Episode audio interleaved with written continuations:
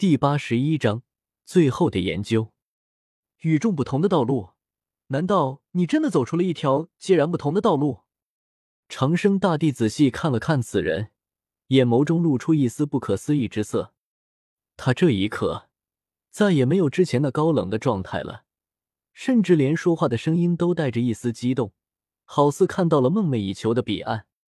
就连一旁的造化道人也露出一丝震撼的神色，顾不得保持形象，直接走到这人面前，仔细的检查了一遍。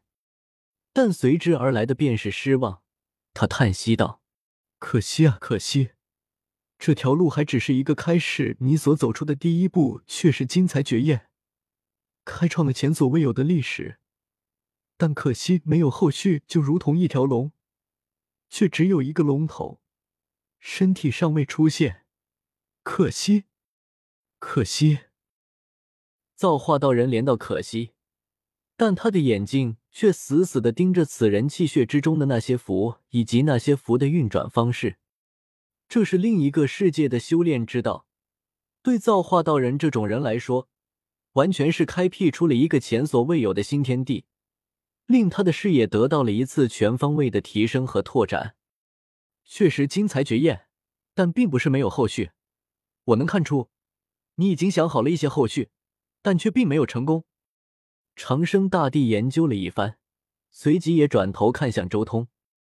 周通微微点头，道：“不错，我这想法其实诞生开始还没有多少时间，所以只是完成了第一步，但接下来的第二步不好办了。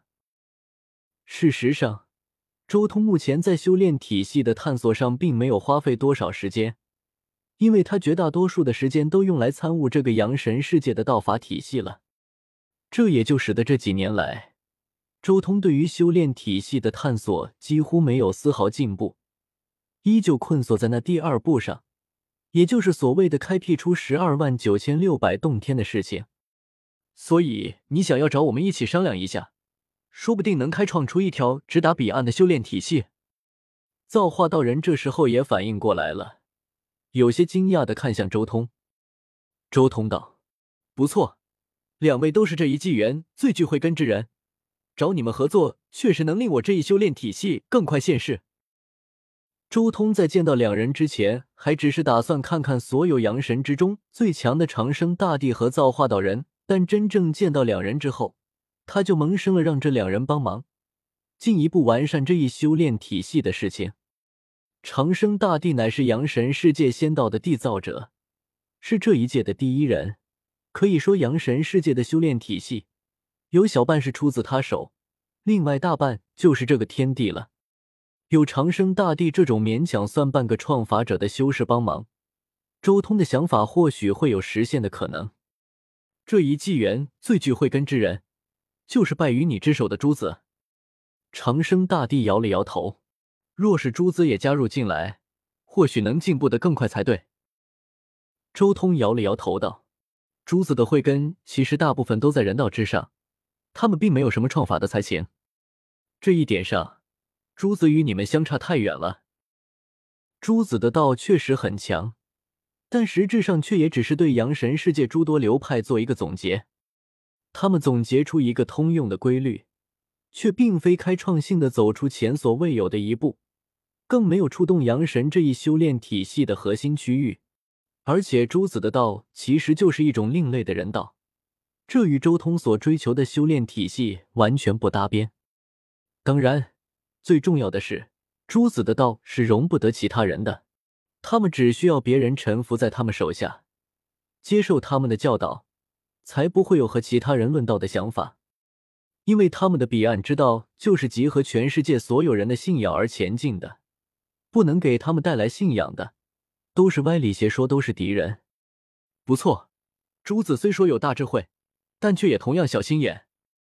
道只有越变越轻，越变越强，只有百花齐放，才能看得出谁才是真正最娇艳的花朵。造化道人倒是很认可周通的话语。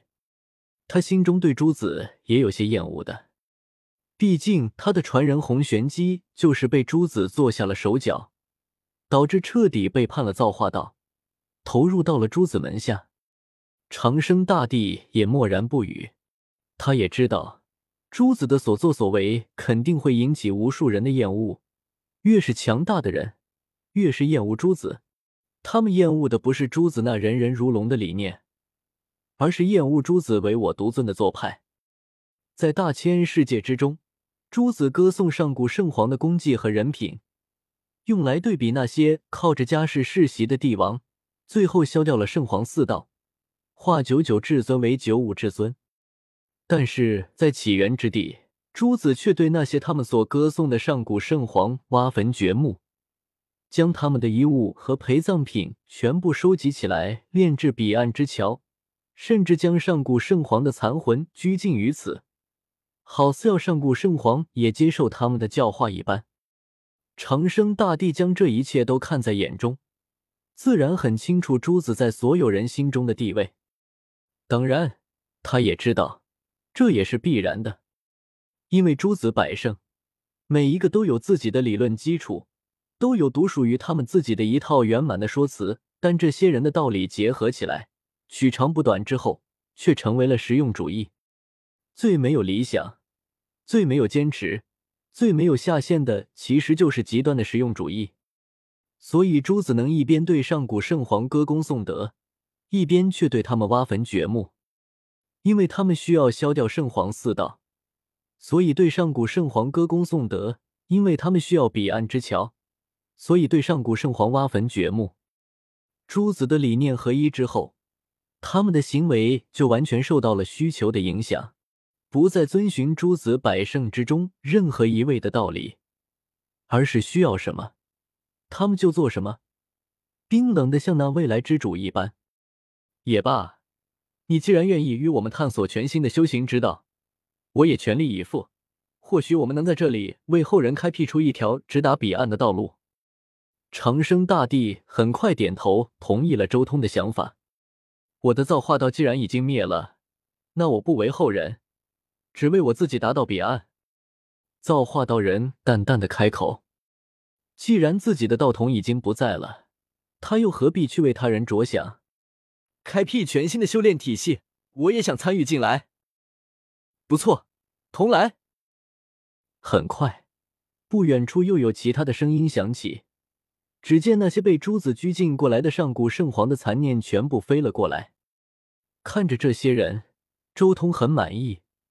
这些圣皇就算不如长生大帝和造化道人，也是人中之杰。他们愿意出力，再好不过了。很好。